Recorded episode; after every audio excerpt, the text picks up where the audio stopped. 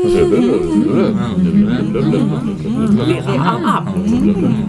Vera am Abend. Vera am Abend. Vera am Abend.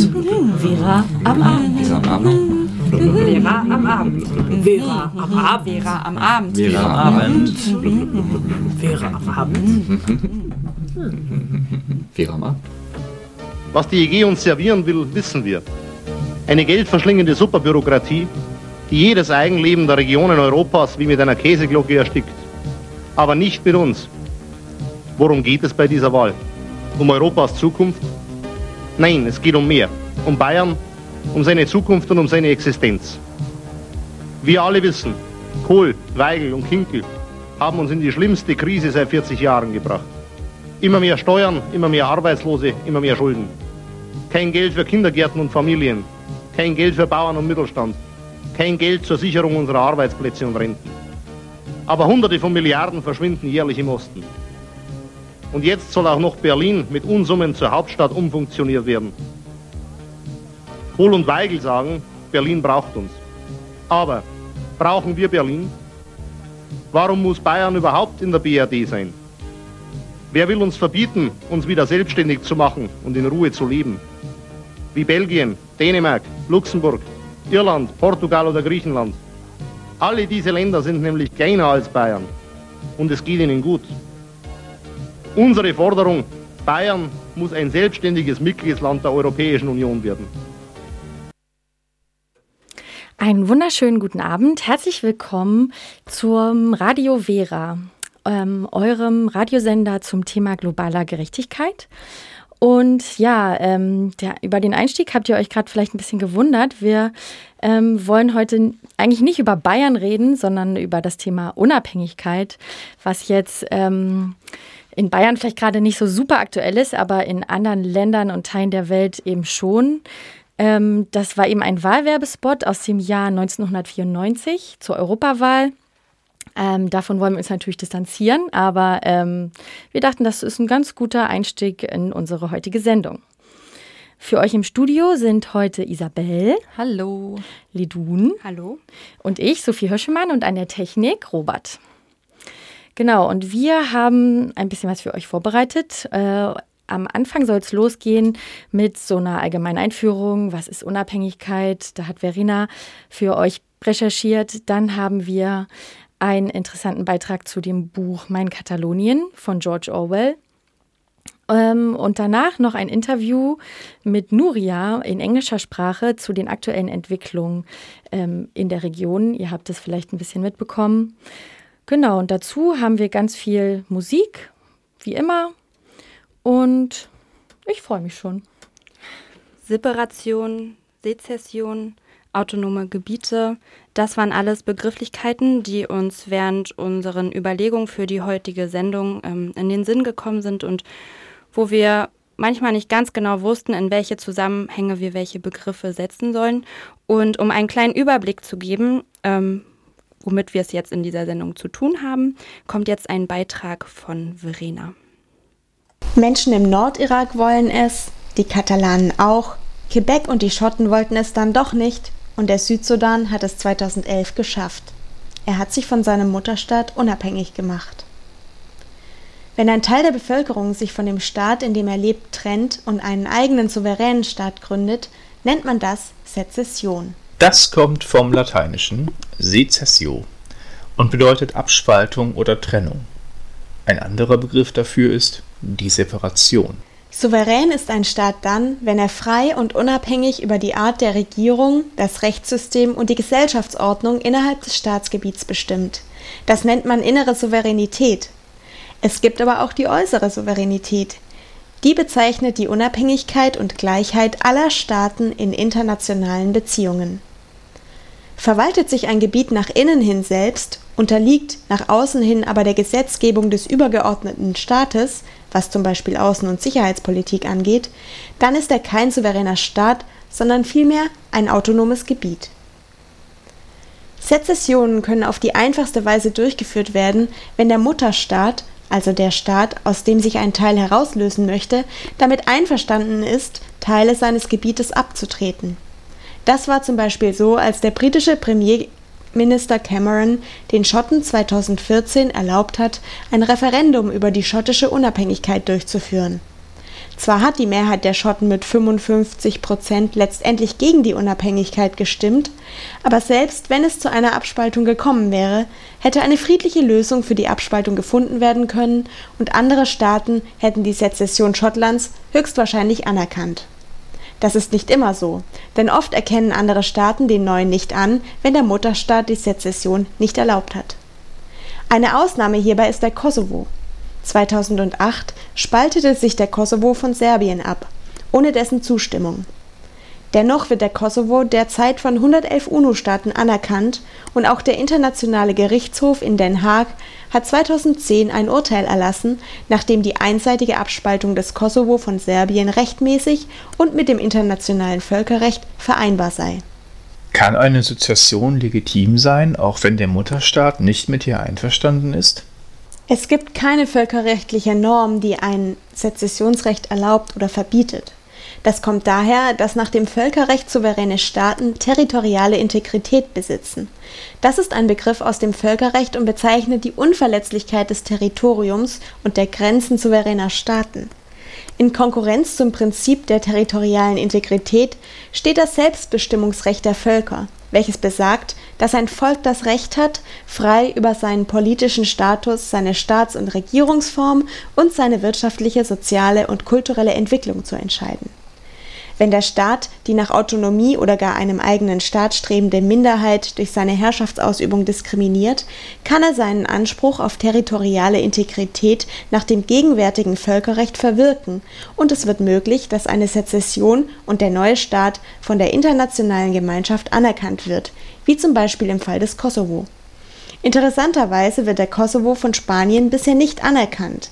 Dies hat höchstwahrscheinlich politische Gründe, denn Spanien versucht damit zu zeigen, dass es Sezessionsbewegungen nicht duldet.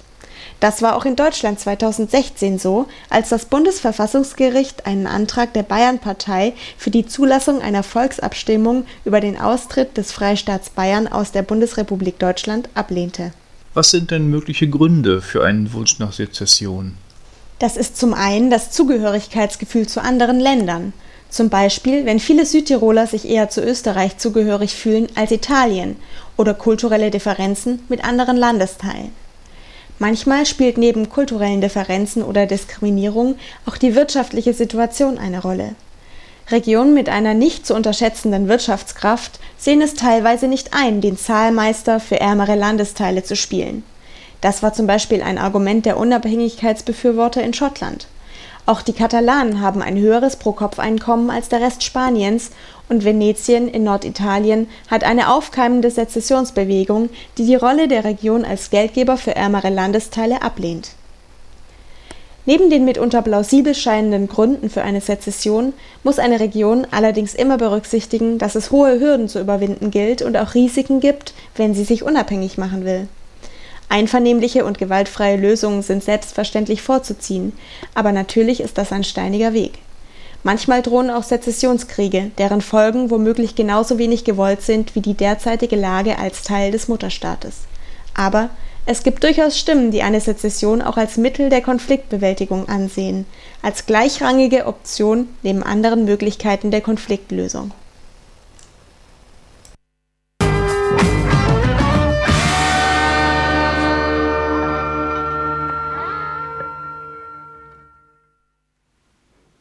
Das war ein Song von Paul McCartney von 1971 und der heißt Give Ireland Back to the Irish.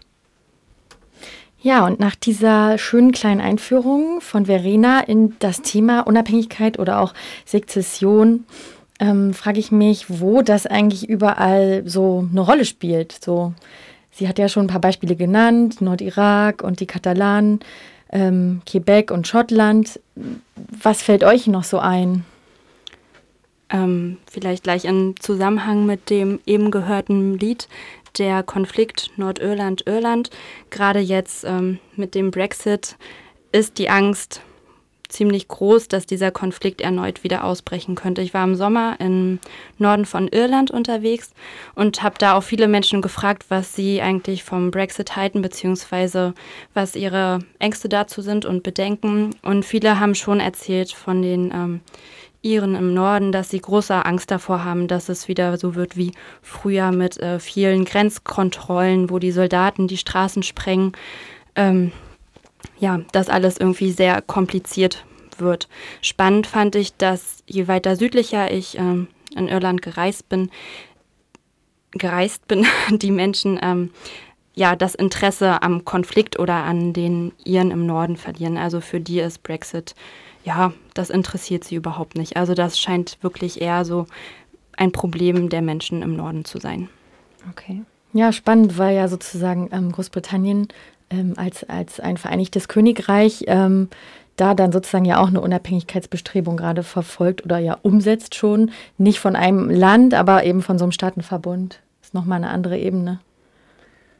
Ja, zur Vorbereitung auf die Sendung haben, haben ja, habe ich mal im Internet recherchiert, wie, da, wie denn die Sezessionbestrebungen in Europa derzeit sind. Und da habe ich bei Wikipedia was gefunden. Und zwar da, gibt es da eine Liste und da werden 28 ähm, Gebiete aufgelistet, die derzeit Unabhängigkeit bestreben. Und ja, das hat mich ganz schön überrascht. Ähm, Könntest du vielleicht mal ein paar Beispiele nennen? Ja, aber sehr gerne. aber wir haben ja vorhin schon mal, zum Beispiel steht Bayern eben drauf. Wir haben ja vorhin einen Werbespot von der Bayern-Partei gehört. Der war zwar ähm, schon von, also aus den 90ern, aber eigentlich immer noch recht aktuell. Also wir haben uns auch noch mal ein paar aktuelle Beispiele angehört, tatsächlich. Ähm, aber noch aufgeführt sind zum Beispiel auch die Britannien, Galizien, ähm, ja, Katalonien. Das fand ich jetzt natürlich nicht so überraschend.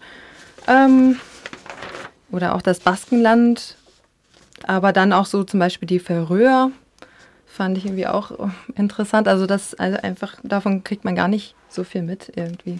Mhm. Oder wie fandet ihr das? Hättet ihr das so gewusst, dass es so viele Gebiete gibt? Nö.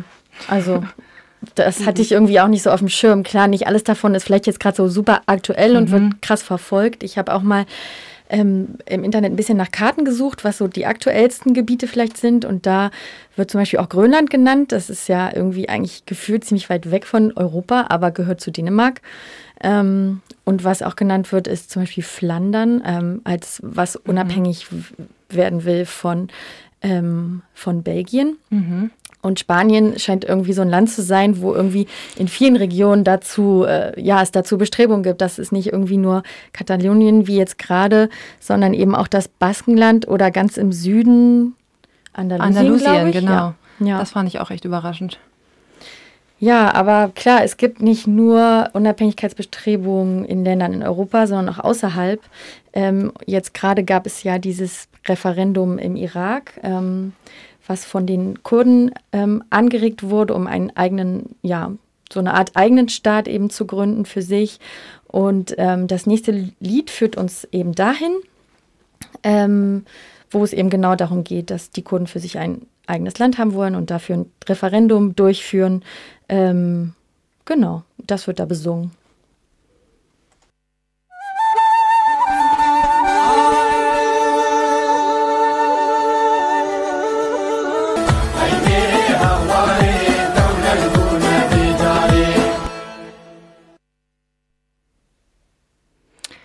In dieser Sendung geht es heute um das Thema Unabhängigkeit, aber wir haben uns vor allem mit Katalonien beschäftigt, aus aktuellem Anlass. Und dazu hat uns Ledun einen Beitrag mitgebracht zu dem Buch Mein Katalonien. 1938 in London erschien und 1964 als deutsche Erstausgabe. Mein Katalonien von George Orwell. Welche Geschichte wird in diesem Buch erzählt? George Orwell beschreibt in dem Buch seine Eindrücke von des, seines Besuches in ähm, Barcelona 1936. Und er kommt zuerst an in der Stadt, ähm, orientiert sich ein bisschen, geht dann in eine Kaserne und fängt sozusagen so militärische Ausbildung an.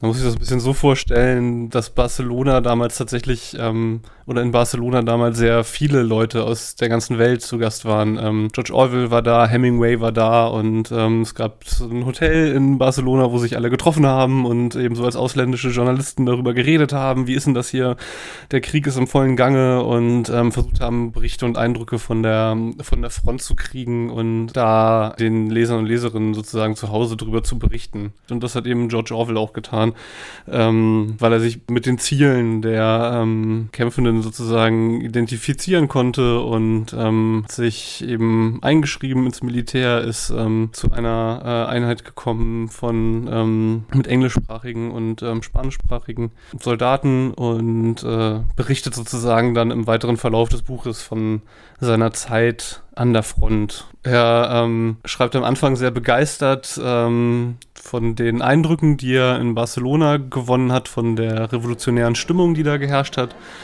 Dann, naja, von dem Alltag der Soldaten und Soldatinnen ähm, im Kampfgebiet.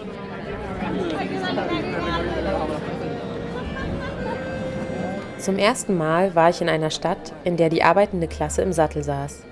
Die Arbeiter hatten sich praktisch jedes größeren Gebäudes bemächtigt und es mit roten Fahnen oder der rot- und schwarzen Fahne der Anarchisten behängt. Auf jede Wand hatte man Hammer und Sichel oder die Anfangsbuchstaben der Revolutionsparteien gekritzelt. Fast jede Kirche hatte man ausgeräumt und ihre Bilder verbrannt. Hier und dort zerstörten Arbeitertrupps systematisch die Kirchen. Jeder Laden und jedes Café trugen eine Inschrift, dass sie kollektiviert worden seien. Man hatte sogar die Schuhputzer kollektiviert und ihre Kästen rot und schwarz gestrichen. Kellner und Ladenaufseher schauten jedem aufrecht ins Gesicht und behandelten ihn als ebenbürtig.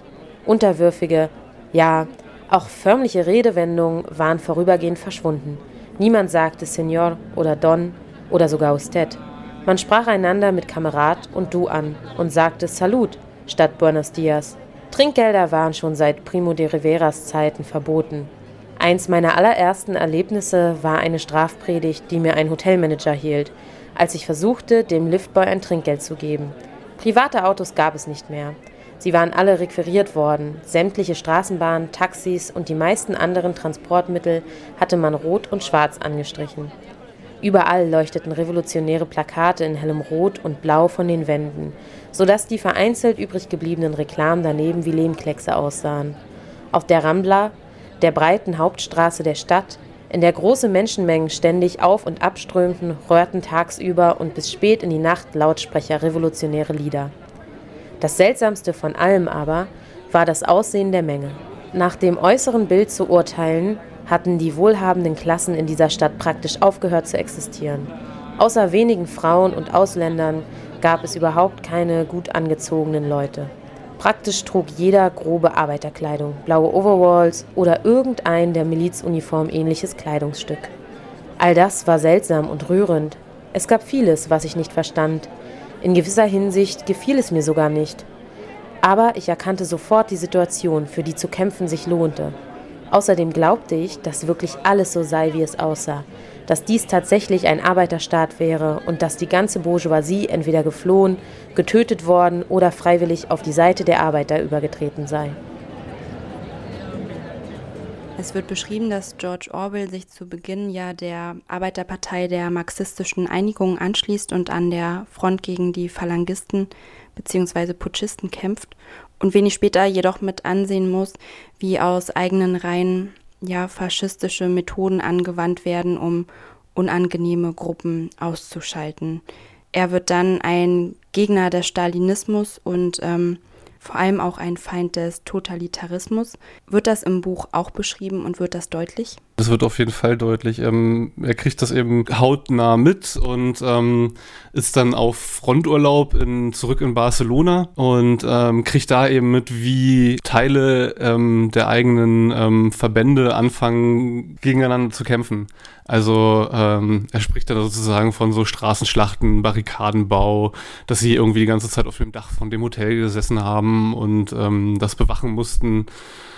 Ähm, und zwar nicht gegen die Faschisten, sondern das so ein bisschen der Zwiespalt zwischen den Kommunisten und den Anarchisten, beziehungsweise ähm, Stalinisten und ähm, Anarchisten, Kommunisten.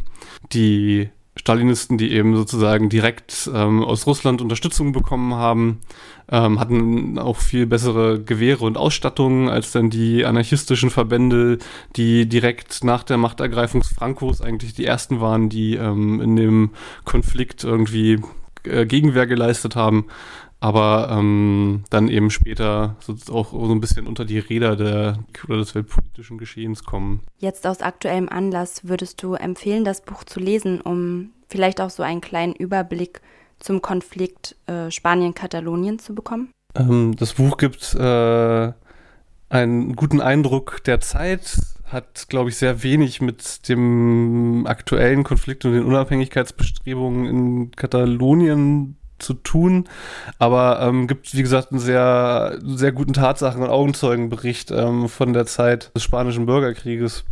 Und ähm, ich muss dazu sagen, ich habe es tatsächlich auch nicht zu Ende gelesen, weil gerade am Ende es doch ein bisschen, ein bisschen Längen und ähm, vor allem die Szenen, wie er dann beschreibt, wie er Stunden und Tage lang im Schützengraben sitzt und friert, ähm, sind dann sehr, ja, sehr lang.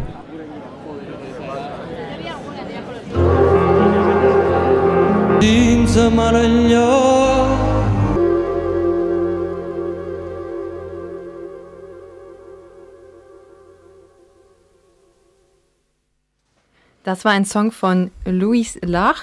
Er ist so der Stellvertreter der katalanischen Musik und der Song heißt Venem del Nord, Venem del Sud und ist von 1978. Es bedeutet so viel wie wir kommen aus dem Norden, wir kommen aus dem Süden.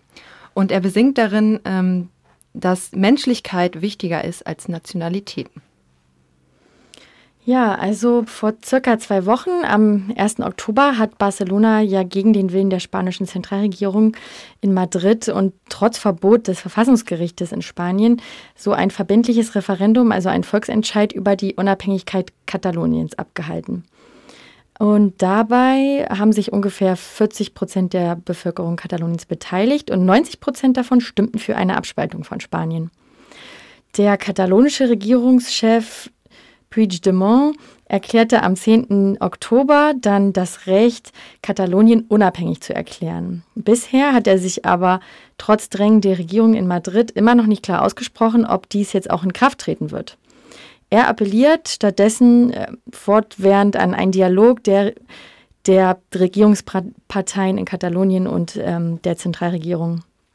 Genau, also wir bewegen uns jetzt sozusagen ähm, zu den aktuellen Entwicklungen und da hat Isabel am 11.10., ganz wichtig, wir wissen ja nicht, was so über Nacht noch passiert, ein Interview äh, mit Nuria geführt, ähm, sie stammt gebürtig aus Barcelona und berichtet über die aktuelle Situation in Katalonien und die Gründe des Unabhängigkeitsbestrebens.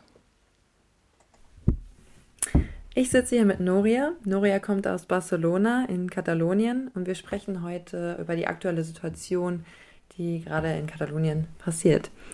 Could you tell us briefly what is the existing conflict in Catalonia? In Catalonia, there is a rising of the independence movement since the last seven years um, because the Spanish government has not allowed Catalonia to have rights that the people of Catalonia think they should have. So, mm, the 1st of October, as you may all have seen on the television, there was celebrated the referendum. The referendum was a question to people asked if they wanted or not to have an independent country in the form of a republic. This referendum is considered illegal from the Spanish government because the Constitution of 1978 said that the Spain territory cannot be broken in any part. So, in consequence, the Spanish government has acted in a very violent way through the police to the Catalan population who are defending the polling stations for voting.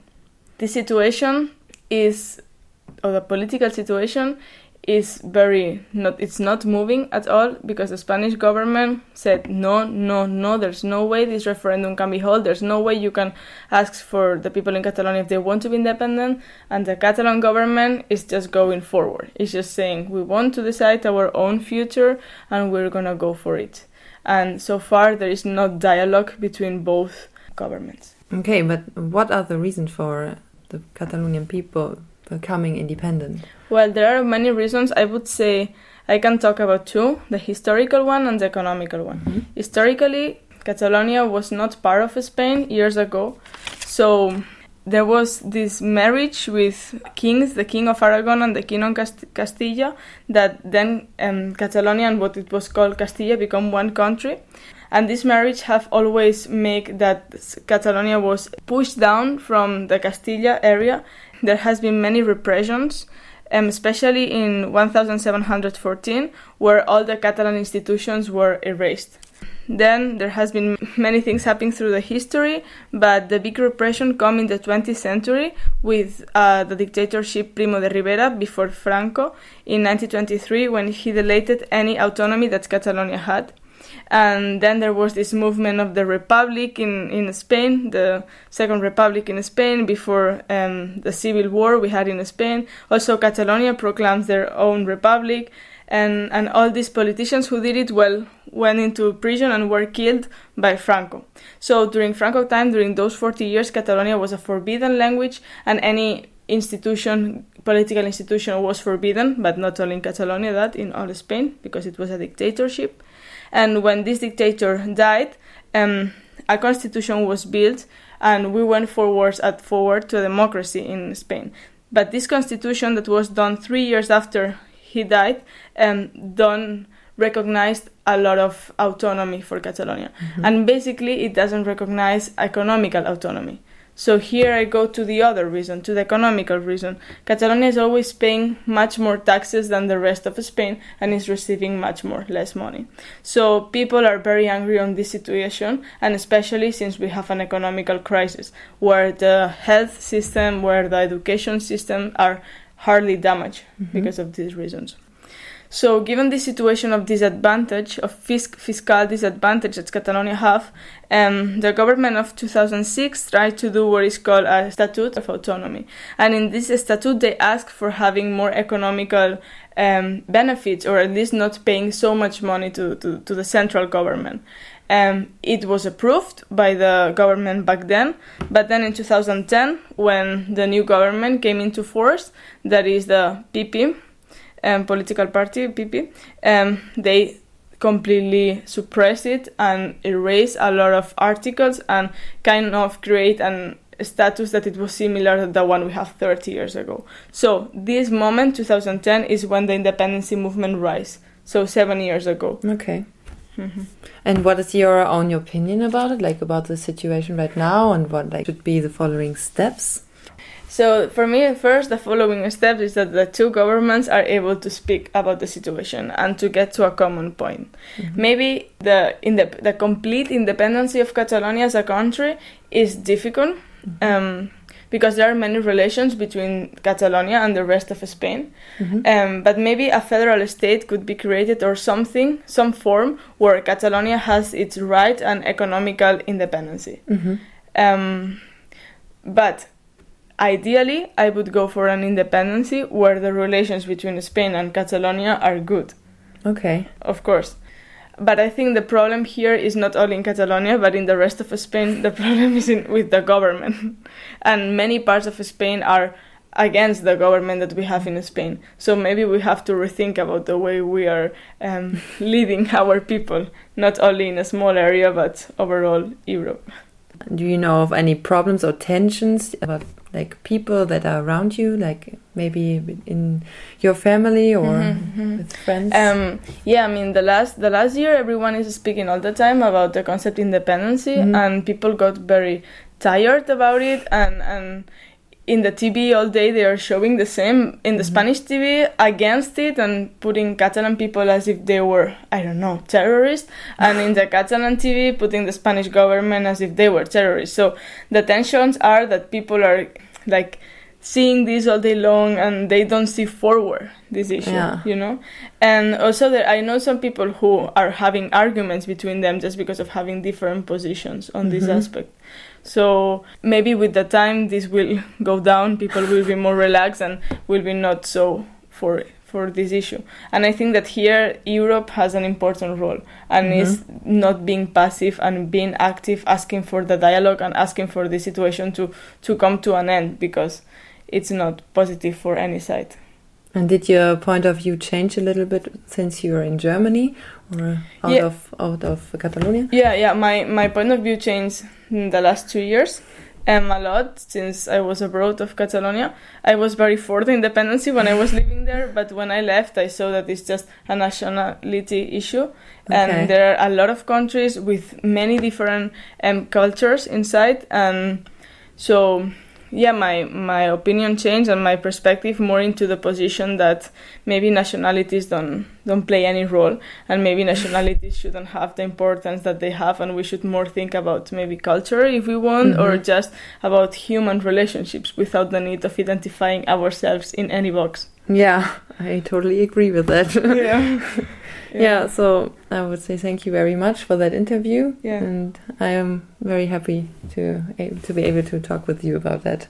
yeah thank you very much I'm, I'm, I'm very glad you're interested in these issues uh, Yeah. the perspective of an insider of yeah Yeah. yeah thank you Thank you. I es parlarà de vida. Das war ein Song von Chiarango, einer katalanischen Band, und der Song heißt Agafar Lorizo, wenn ich das richtig ausspreche. Ähm, nach dem Horizont greifen heißt es übersetzt. Und ähm, dieser Song wurde speziell für die Unabhängigkeitsprozesse produziert und in diesem Jahr ist er dann erschienen. Und er handelt natürlich von Unabhängigkeit und auch auf das, äh, um das Recht auf Selbstbestimmung. Wir haben ja davor ähm, mit ein Interview gehört mit Nuria aus Barcelona. Und zwar ging es in dem Interview darum, also Nuria kritisierte den ähm, aktuellen Konflikt. Sie erzählte ein wenig davon, ähm, was derzeit in Katalonien passiert und kritisiert ähm, die, dass es eben keinen Dialog zwischen der spanischen Regierung und der katalanischen Regierung gibt und dass auch die spanische Regierung mit der Polizei sehr gewalttätig auf die Pro-Unabhängigkeitsbewegung ähm, reagiert hat. Sie nennt dabei ähm, zwei Gründe für die Unabhängigkeitsbewegung. Das liegt einmal historisch gesehen darin, dass Katalonien in der Geschichte nicht immer Teil Spaniens war. Aber auf der anderen Seite sieht sie auch die wirtschaftlichen Faktoren, eben dass ähm, die Katalanen kritisieren, dass sie mehr Steuern bezahlen und äh, somit benachteiligt sind in, in, innerhalb von Spanien. Und besonders in den Zeiten der Wirtschaftskrise fühlen die Menschen sich eben schlechter mit. 2006 gab es unter der damaligen Regierung bereits Bestreben nach ähm, ja, wirtschaftlichen Vorteilen und einem ähm, Autonomiestatut. 2010 trat eine neue Regierung in Kraft und stoppte diese Unabhängigkeitsbestrebung allerdings. Und da war so ein bisschen der Beginn der aktuellen Unabhängigkeitsbewegung, also in den letzten sieben Jahren. Dann habe hab ich sie nach ihrer eigenen Meinung zu den aktuellen Geschehnissen gefragt und dabei und auch, wie es vielleicht, wie es vielleicht weitergehen könnte. Und sie sagt auf jeden Fall, dass es wichtig ist, dass es einen Dialog eben geben muss zwischen den Regierungen und hoffentlich auch eine Einigung geben will. Also sie möchte gerne, dass äh, die Beziehung gut wird und oder so oder ja ja doch wird. ähm, eine komplette Unabhängigkeit sieht sie allerdings als sehr schwierig an. Vielleicht könnte es eine Möglichkeit geben, dass Katalonien so eine Art Föderalstaat bildet mit allerdings ökonomischer Abhäng äh, Unabhängigkeit. Sie kritisiert aber auch, dass die EU sich da ein bisschen rausnimmt aus dem ganzen Konflikt und diese sollte doch auch einen Part übernehmen in der Moderation zwischen den Regierungen. Insgesamt sieht sie es als sehr problematisch an, dass es sehr viele Emotionen gibt zwischen den Menschen und innerhalb der Bevölkerung, vor allem auch aufgebauscht durch die Medien. Und insgesamt sagt sie am Ende nochmal, dass es ihr eigentlich zu sehr darum um Nationalitäten geht und dass es doch eigentlich, sollten wir uns doch mehr auf kulturelle ähm, Identitäten berufen und, und auch auf Zwischenmenschliches beziehen. Genau.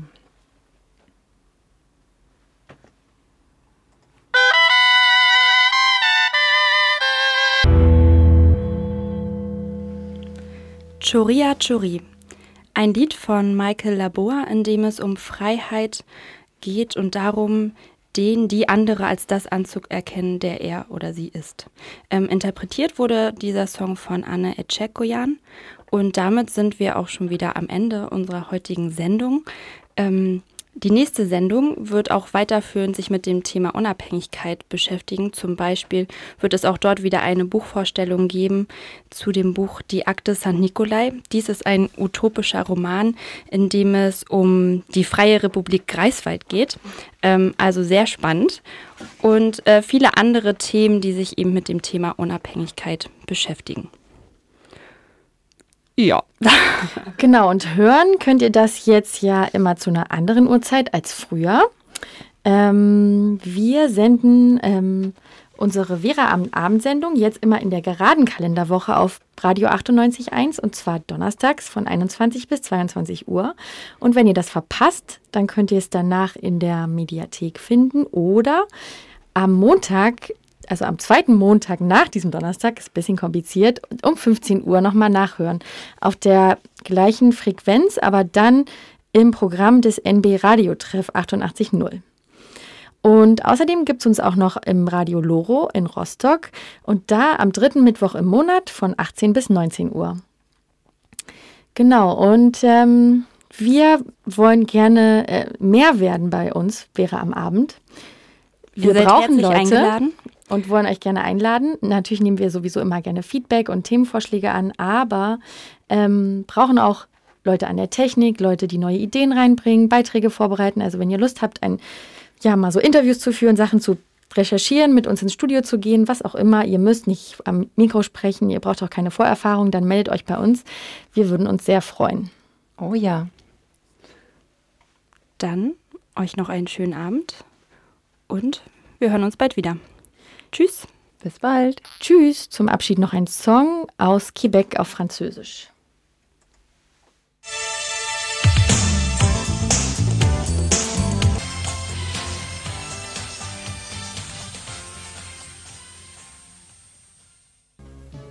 Was die EG uns servieren will, wissen wir. Eine geldverschlingende Superbürokratie, die jedes Eigenleben der Regionen Europas wie mit einer Käseglocke erstickt. Aber nicht mit uns. Worum geht es bei dieser Wahl? Um Europas Zukunft? Nein, es geht um mehr. Um Bayern, um seine Zukunft und um seine Existenz. Wir alle wissen, Kohl, Weigel und Kinkel haben uns in die schlimmste Krise seit 40 Jahren gebracht. Immer mehr Steuern, immer mehr Arbeitslose, immer mehr Schulden. Kein Geld für Kindergärten und Familien. Kein Geld für Bauern und Mittelstand.